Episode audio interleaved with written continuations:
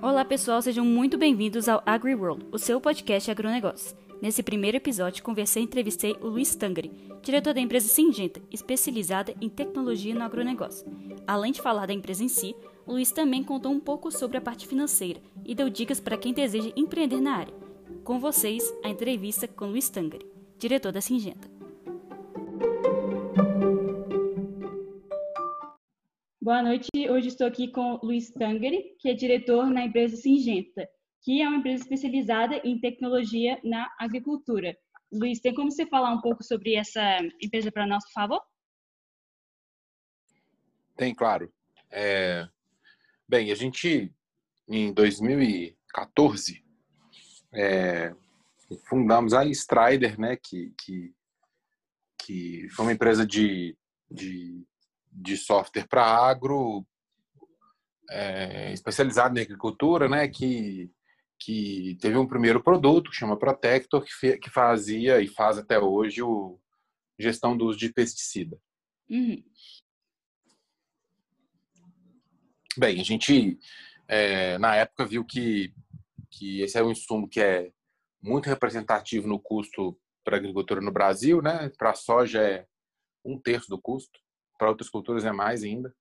E então tem o impacto direto de, de, de custo né, para os produtores e também tem, talvez seja um dos que mais tem impacto ambiental. Então, e, um, e é um, um insumo difícil de controlar, né? Assim, você está lidando com um desequilíbrio natural ali que precisa ser controlado, de populações que precisa ser controlado. E a gente entendeu na época que era um desafio de bom para resolver com software. Sim.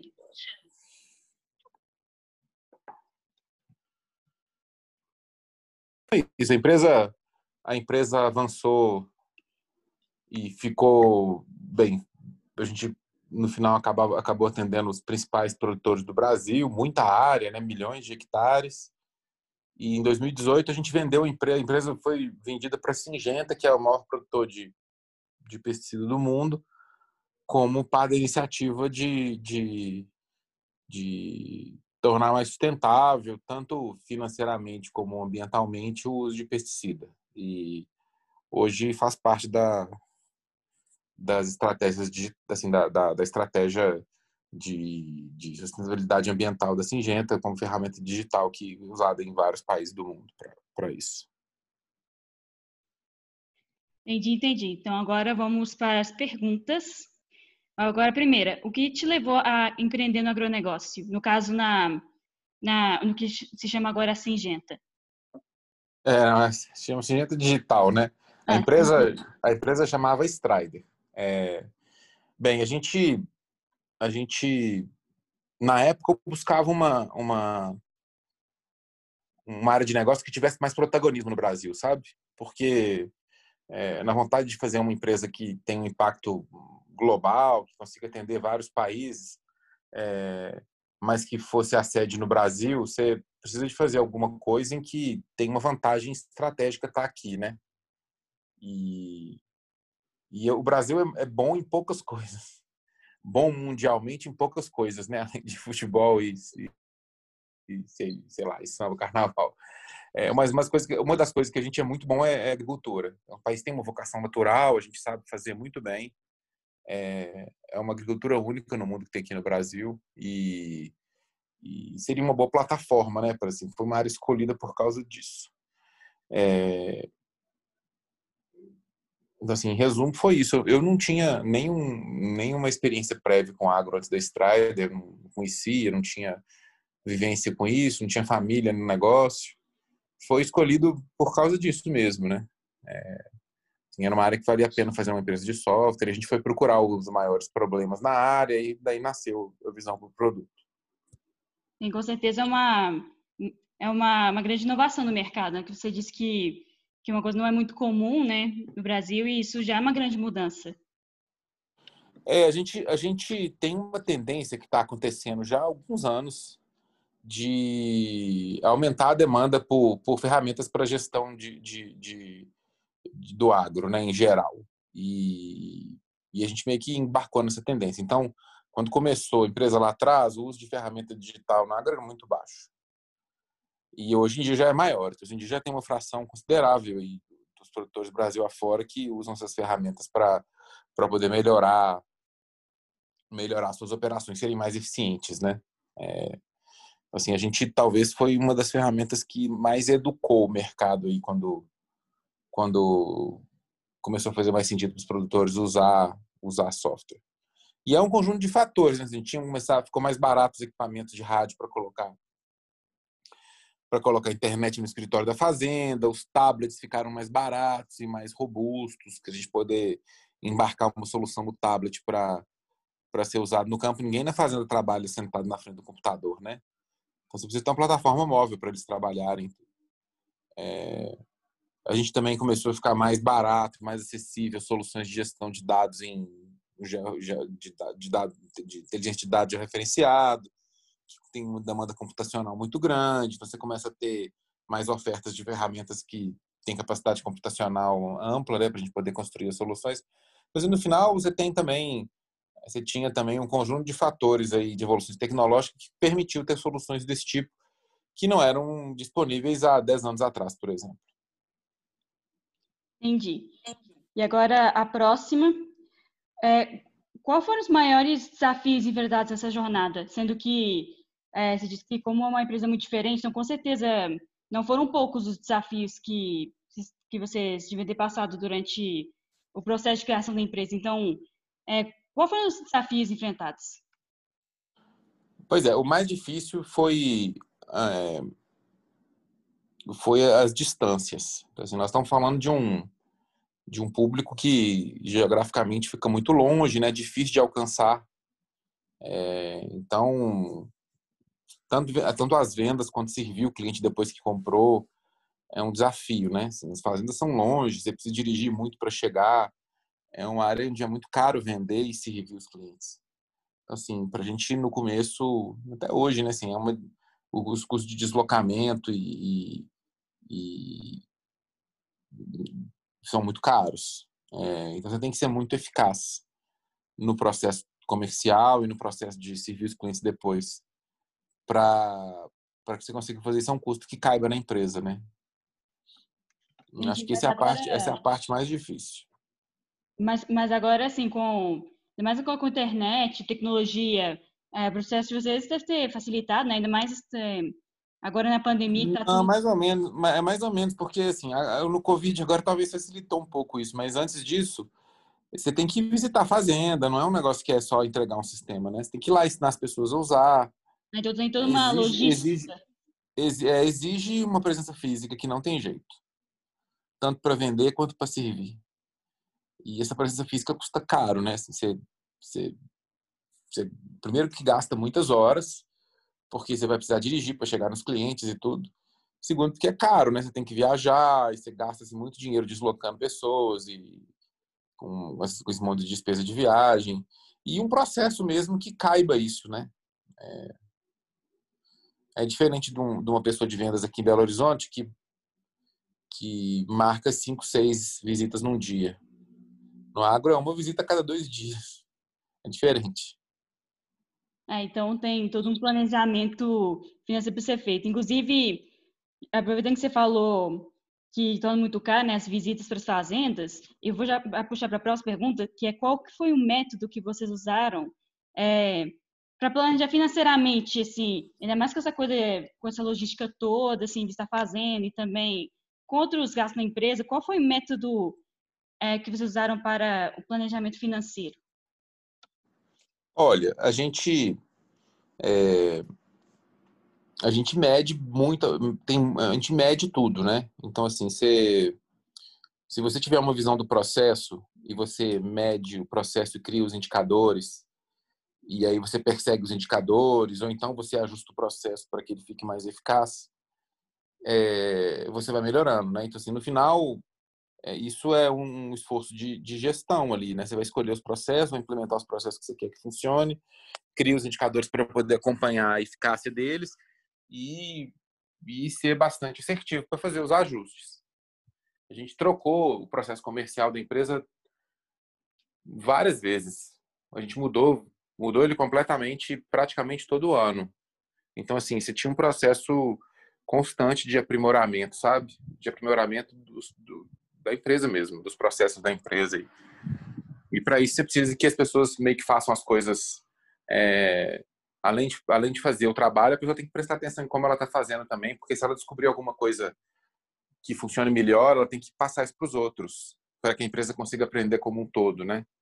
Isso é difícil de fazer e é especialmente difícil de fazer numa empresa nova, que ainda não tem os processos tão bem definidos, que é que, é, que nasceu ontem, que, que ainda está, está se organizando, né?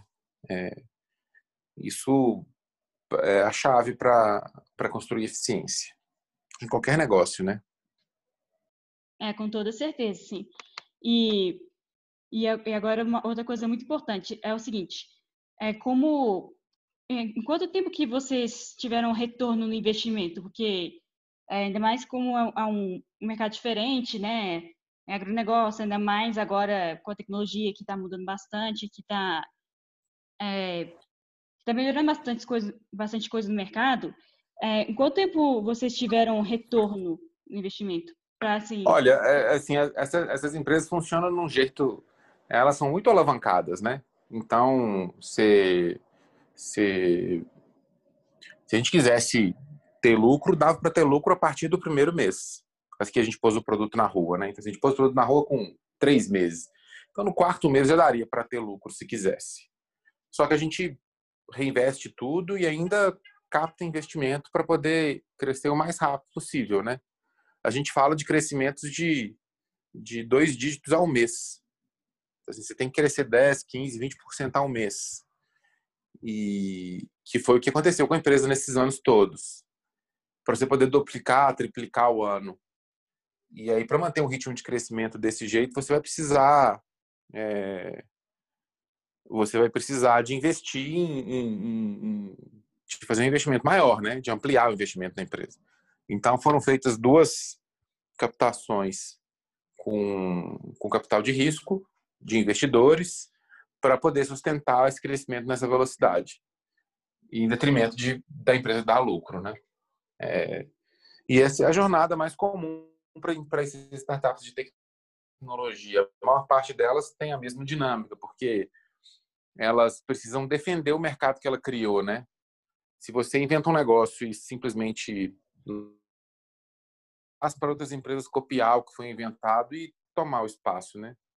Assim, uma vez que você descobre uma inovação dessa, é muito importante imediatamente depois dela vir um ciclo de crescimento muito rápido para você conseguir efetivamente é, extrair o valor que você criou, né? E não deixar o mercado ser loteado por um monte de, de empresas que vão estar tá copiando o que você fez, né? Te seguindo, né? E copiando o que você fez é, é, enquanto você está lá tentando crescer em taxas menores. Então, a maior parte dessas empresas tem a mesma dinâmica. Elas elas são muito alavancadas, elas entram com investimento grande de, de, de capitalistas de risco para que elas consigam crescer muito rápido e dominar o mercado que elas criaram. Não é difícil você imaginar isso quando você olha para o iFood, para o Nubank, né? Assim, para essas empresas que para o 99 táxi, para essas empresas que a gente vê que criam mercados e depois precisam crescer na velocidade suficiente para dominar o mercado que eles criaram. É, todos eles são muito alavancados. Com toda certeza. E aqui, inclusive, falando sobre. A gente falou agora do de quanto tempo a empresa teve, teve retorno no investimento. E agora, é, qual, quais são os próximos passos da, da Singenta, assim, próximo passo, estou querendo dizer assim, é, para o crescimento da empresa, qual é o qual é o próximo capítulo? Desse? Olha, a, a, a, gente, assim, a Singenta incorporou na sua oferta de produtos, né, o, o produto que a Strider tinha feito, é, e internacionalizou, levou para outros países. A gente já tinha uma operação em outros países, mas isso foi foi ampliado, né? Assim, hoje tem tem uma base internacional considerável de usuários no produto e crescendo. Então, assim, a empresa, no final, continua crescendo no mesmo ritmo que ela crescia antes de ser vendida, né? Em dois dígitos por mês, com crescimentos em múltiplo anual. Então, tá hoje serve... Nessa estratégia dos dois Sim, hoje... por mês. Continua. Hoje serve... Hoje a Strider, assim, hoje é o que era Strider, né? Assim, o dígito serve... É, no algodão serve, sei lá, mais da metade do algodão do Brasil, talvez um terço do algodão do mundo, se, se inclui os produtores nos Estados Unidos. Nossa. Já é uma presença mais ampla mesmo, né? É, na soja, no Brasil, sei lá, deve servir o quê? Uns 10% dos produtores de soja. É, dos hectares de soja, né? 10% dos hectares de soja. Então, uma parte desse crescimento veio depois da aquisição.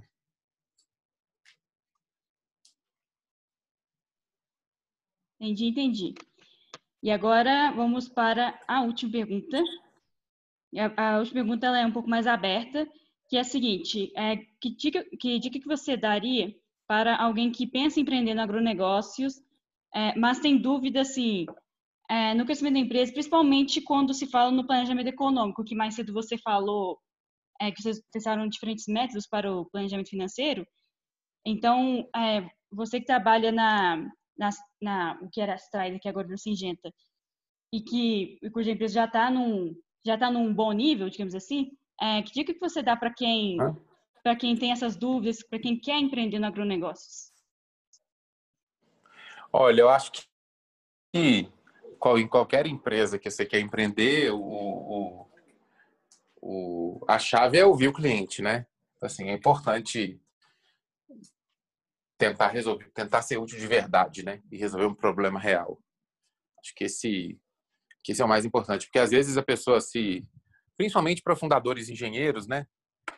Engenheiro gosta de produto e talvez não goste muito de cliente.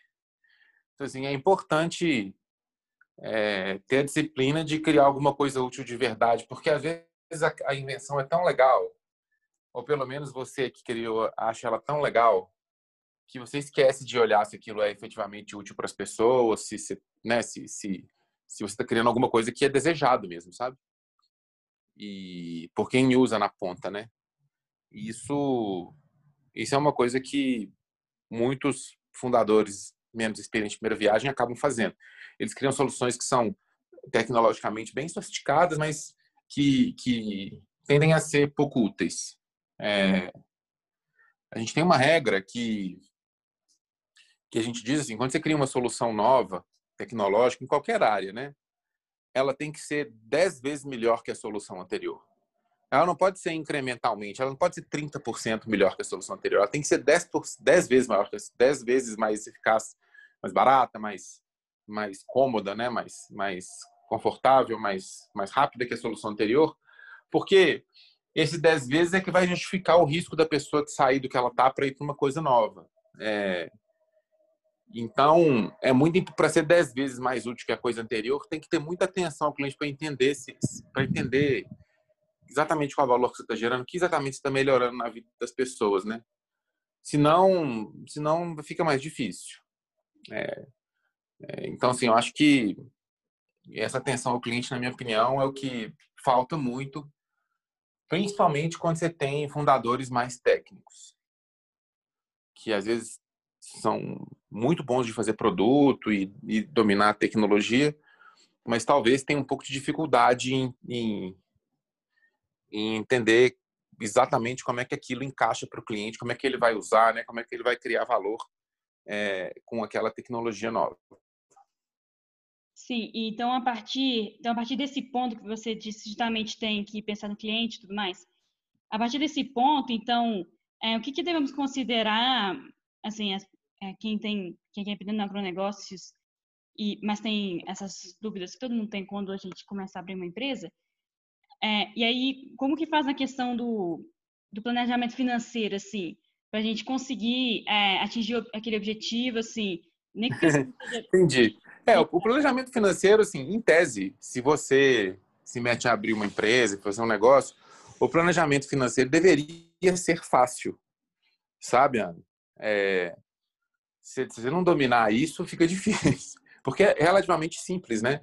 Assim, qualquer empresa, mesmo que seja uma padaria, uma empresa simples ou, sei lá, um negócio menor, é... a primeira coisa que o dono tem que olhar é caixa né? Porque se o dinheiro acabar, a empresa morre. Então, assim, essa disciplina de caixa é muito importante. É, ela já é muito importante até para as pessoas tomarem conta das próprias vidas, né? Assim, para as pessoas controlarem suas despesas, né? E, suas receitas.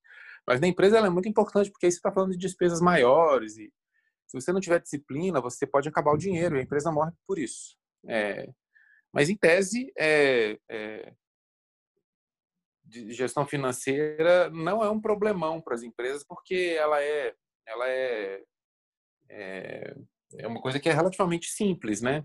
Para empreendedores que têm um pouquinho mais de fundadores, quem está fazendo a empresa, que tem um pouquinho mais de experiência. É, mas isso não significa que de quem de quem está estudando deva largar isso, não. É justamente o contrário. Assim, isso é uma opção, isso é uma área onde não é permitido errar, sabe?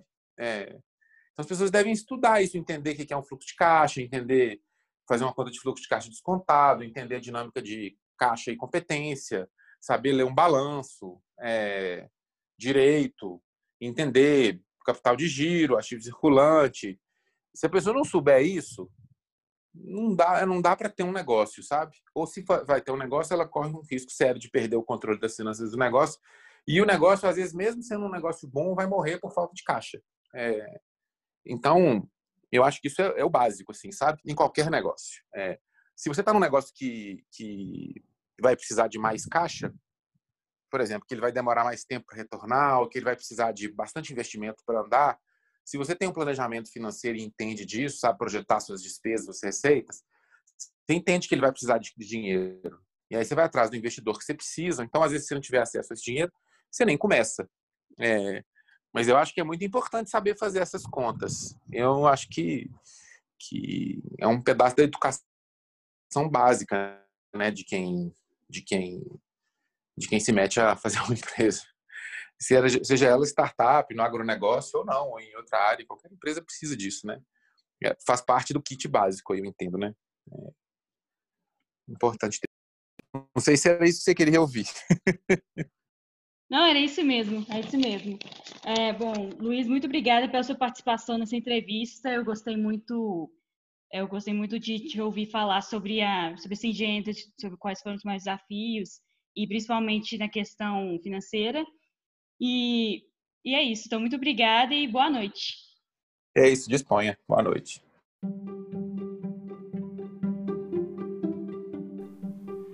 Essa foi a nossa entrevista com Luiz Tangari, diretor da empresa Singenta. Muito obrigada por ouvir. No próximo episódio, vou estar entrevistando mais um empreendedor no agronegócio. Espero que vocês tenham gostado e até o próximo episódio.